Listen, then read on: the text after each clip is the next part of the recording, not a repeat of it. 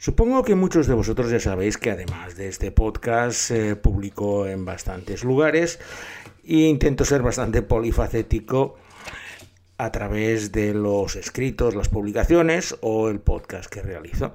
Pero de vez en cuando me gusta hacer un crossover mediático, ahora que se ha puesto tan de moda, y aprovechando que esta semana he publicado un artículo sobre series nigerianas en serializados y el miércoles en mi blog del Diario Vasco he hablado sobre una serie cuyas raíces se encuentran en el país donde vamos a hablar hoy, pues me he decidido hacer el podcast precisamente en esta región africana. No es Nigeria, pero estaremos bastante cerca. Por lo cual ya me he agenciado la comida de turno, que en este caso ha sido un fufu con una sopa ligera de cabra. El fufu es una especie de puré que se realiza mezclando dos elementos muy típicos de esta región africana, como son la casaba y el plátano. Y me lo voy a comer acompañado de una sopa de tomate, de tomate bastante picante y del snack típico de la zona, que es el que le huele, que son unas pequeñas eh, tiras de plátano marinadas en especias picantes y que es un poco pues aquí como nuestras patatas fritas y que acompañan a todos los platos. Eh, para beber hoy vamos fuertes. Me he tomado una peteshi, que es un licor casero que fermentan en todo el país a partir de caña de azúcar. De hecho, eh, todos son alambiques caseros y alguna vez que lo he probado son de esos licores trazadores, de estos que te deja huella por donde va pasando en el cuerpo. No se embotellan, pero en cualquier comida de este país te van a dar una garrafa, una copa de Akpeteshi. Porque hoy con Traveling Series con Lorenzo Mejino nos vamos a ir a Ghana.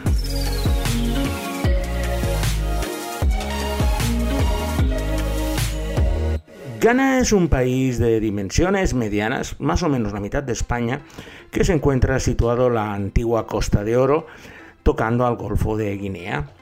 Si tenéis el mapa de África en la cabeza, ya más o menos os suena que tenéis una serie de países que van en vertical desde el interior de África hacia la costa y cada uno de ellos fue ganando su independencia. Ghana es uno de los más grandes justo junto con Costa de Marfil y Nigeria y tiene 30 millones de habitantes.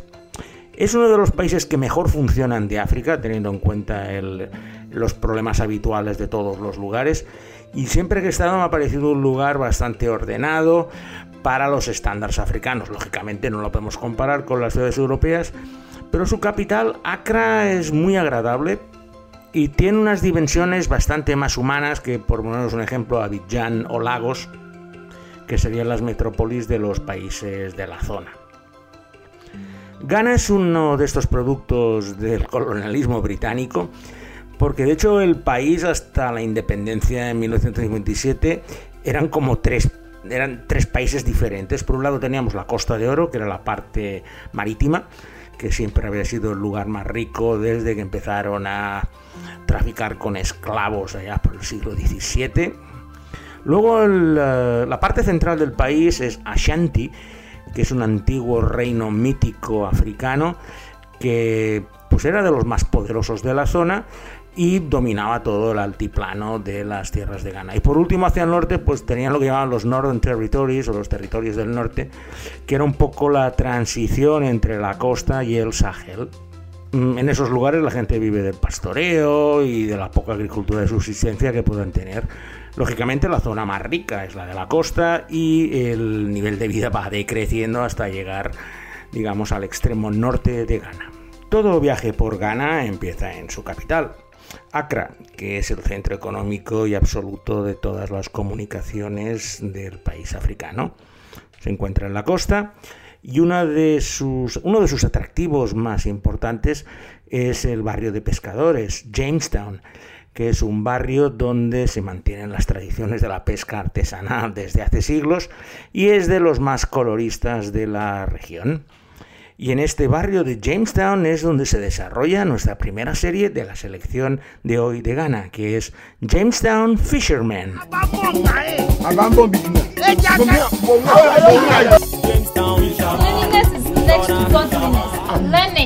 Cleanliness is not godliness. Well, dirtiness is next to madness. Thank you. Wa wa Jessica. Anam no su su su su su. Anam be tso ni o be. Jamestown Fisherman es la historia de Neil Lampado, un orondo pescador y su familia. Lampado es un padre de familia bonachón que se desloma en su barco para conseguir dar una educación a sus dos hijos, el mayor Sebe y la chica de la familia, Aqueley, bajo el estricto control de su mujer Maafante. A pesar de sus esfuerzos, su hijo mayor decide abandonar la escuela, lo que enfurece a su progenitor, sentando la base para la mayor parte de las tramas de la serie, centrada en los esfuerzos del padre para conseguir que su hijo se convierta en alguna persona de provecho. Es una comedia y sobre todo intentan mostrar estas costumbres del barrio de, Jamestown que vive muy al margen de los grandes edificios y los centros comerciales del centro de la ciudad con una comedia que busca la complicidad del espectador africano. Presenta unos personajes que se pueda sentir representado, exagerando los gestos para aumentar la comicidad. Es bastante divertida la serie, se encuentra en YouTube y sobre todo os, tenéis que imaginar, pues eso, en, plena playa, al lado de las artes de pesca, pues eh, haciendo aspavientos y gritando y riéndose y haciendo bromas unos con otros con este típico protagonista que es el bonachón del que todo el mundo se aprovecha, pero que al final, pues bueno, le acaban haciendo más o menos caso con la madre que controla absolutamente todo con guante de seda, pero sin que nadie se dé cuenta. Los protagonistas son muy populares en Ghana, en especial Bismarck the Joke, que es el que interpreta al tarambana del hijo y que si lo buscáis en YouTube lo encontraréis que se ha hecho muy popular y con vídeos virales haciéndose pasar por mendigo en Londres. Y, eh, y, de hecho le ha pasado que alguna vez ha sido reconocido por algunas de sus víctimas de, de, su país africano que lo han reconocido ahí haciendo el ganso por las calles de Londres. Accra es el gran centro comercial, ya os he comentado, de Ghana y sus principales atractivos son todos los fuertes y castillos que pues desde los primeros colonizadores portugueses, sobre todo los británicos, construyeron y que casi todos quedan en pie. Dar un paseo pues por la iglesia de San George, que es casi del siglo XV, de las primeras que se construyeron cuando empezaron a llegar los europeos a esta costa africana, pues es un viaje 500 años atrás. Aparte, digo, hay fortificaciones, todas son muy parecidas porque la ingeniería militar nunca se ha, caracterizado por, por, intentar eh, precisamente innovar. Lo que necesitaban eran mm, lugares muy funcionales, con una estructura muy clásica, para que la gente que fuera de un lado a otro o de una fortificación a otra, pues no perdiera el tiempo intentando adaptarse. Y en la capital de Ghana, Accra, es donde vamos a seguir para nuestra segunda serie de la selección de hoy. Y en este caso, en lugar de estar en el barrio de pescadores de Jamestown, nos vamos a ir al centro financiero y a los lugares donde los ricos y famosos de Accra hacen todos sus negocios. Porque esta segunda serie tiene el nombre de An African City. Of five African women who have left the West to find the life and the love they have been searching for back home.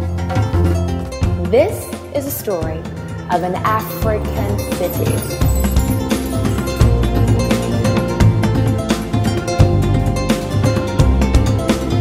An African City es la historia de cinco mujeres solteras de descendencia africana que han vuelto a Accra después de haber vivido en el extranjero por la mayor parte de sus vidas.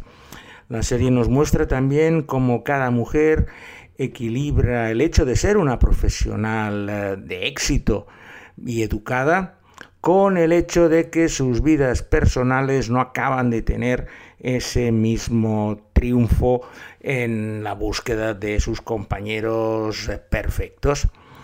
Así también eh, muestra muy bien su nueva vida como retornadas a Ghana y cómo se adaptan a ese a esa nueva vida después de haber estado pues en Londres, Nueva York y otros lugares importantes.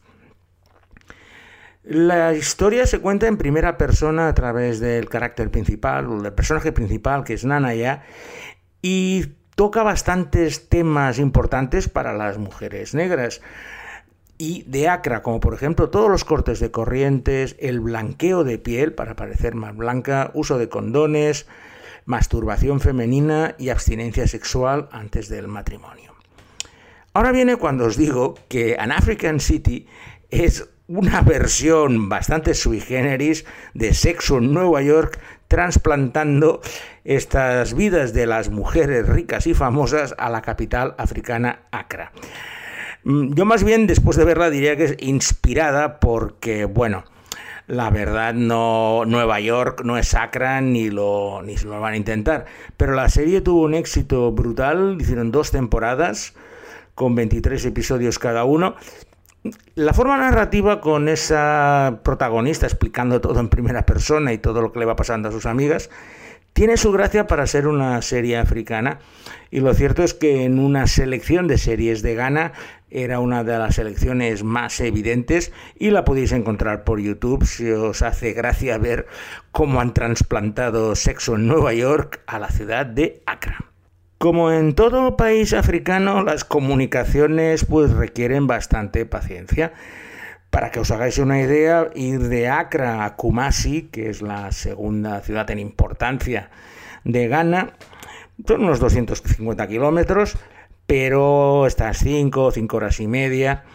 Esto en un buen transporte, porque como siempre en estos países, pues tienes muchas opciones, desde ir en un taxi de siete plazas, donde cuando se llena vas, a ir a autobuses express con aire acondicionado, o subirte en el borreguero, que le digo yo, te subes ahí, pues en un autobús desvencijado, con 40 personas, 5 cabras, 3 ovejas y de todo lo que la gente, la nevera y todo lo que se han llevado en casa, y lo que te he dicho que son 5 horas, puedes tardar 7 u 8. Esto es válido para cualquier lugar de, de Ghana, incluso de África. Pero os lo quería comentar porque al ser las dos ciudades principales, el método de transporte pues deja bastante que desear. Y por eso muchos de los adinerados cuando tienen que ir a hacer negocios por allí, pues cogen y se van con, eh, con avión. Y como seguro que os estaréis preguntando que se me ha perdido en Kumasi, la razón es muy sencilla. Era el centro del gran imperio de la civilización Asanti y en esta, y en esta ciudad, en sus afueras, se pueden encontrar eh, los edificios que marcaron su máximo apogeo cuando el imperio en el siglo XVIII. Como la mayoría de los edificios están hechos de adobe, con madera y paja, pues son muy vulnerables al paso del tiempo y han tenido que ser eh, conservados con técnicas modernas para evitar su deterioro. Lo cierto es que existen como 10 casas, vi, unas 10 casas, ibas de una a otra, todas eran enormes, ya digo, esta, esta construcción en adobe, porque de hecho es el único material que tenían allí en pleno siglo XVIII, y incluso con eh, vigas de madera, de bambú, utilizaban todo lo que, todo lo que tenían, y sobre todo lo más bonito eran los relieves que, con los cuales marcaban los edificios. Son los últimos vestigios del imperio Asanti, que ya ha desaparecido por completo en, eh, en Ghana. Solo quedan, pues lógicamente, sus, sus, descendientes étnicos, porque también en Ghana os tengo que decir que hablan como 25 lenguas. lenguas. La principal es el Tui, que es la que hablan en el sur, pero digamos, a medida que va subiendo por el país, digamos que cada pueblo casi tiene su propia etnia y su propia lengua. Y de esta amalgama de personas es de lo que trata la tercera serie de nuestra selección de hoy, que es una serie que se llama YOLO.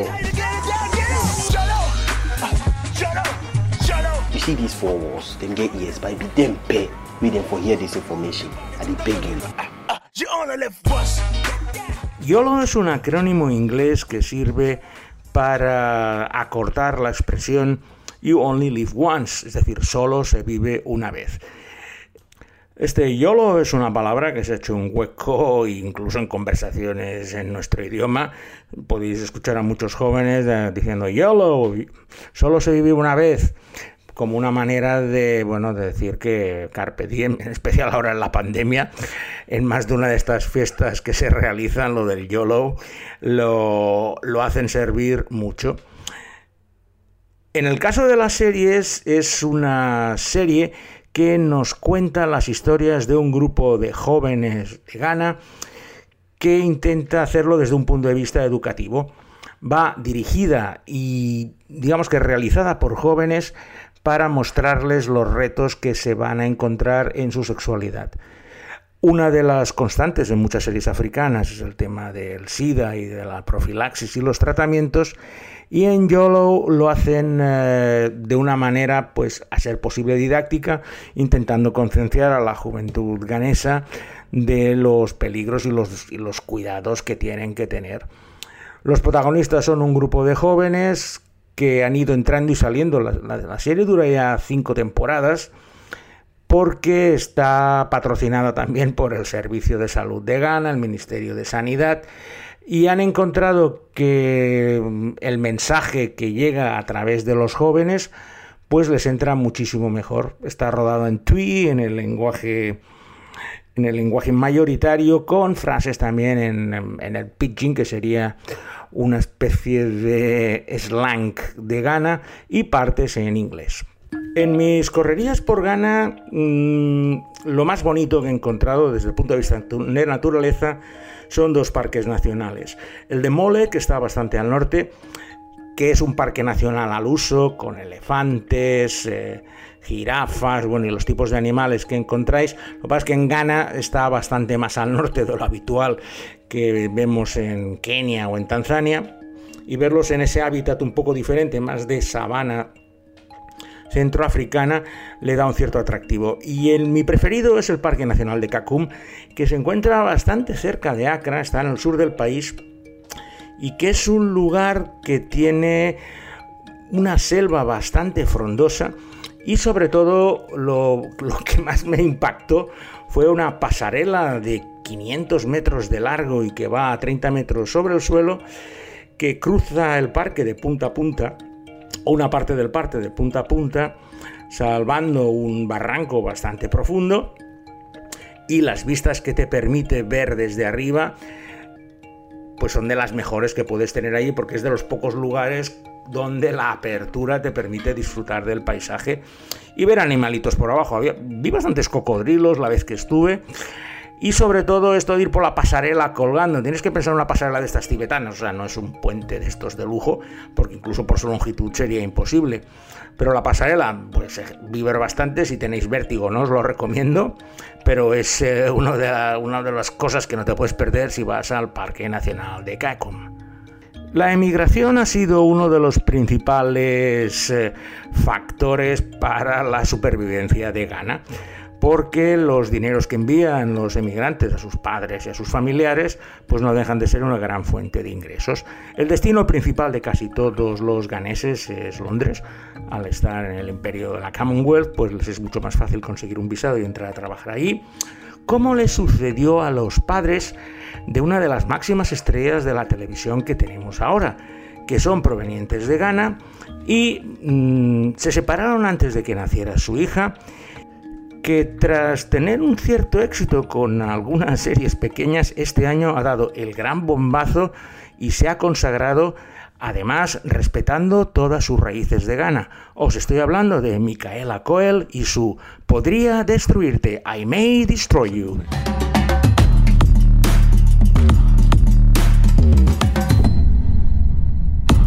going to fight exploitation of any kind, you better know when you're being exploited.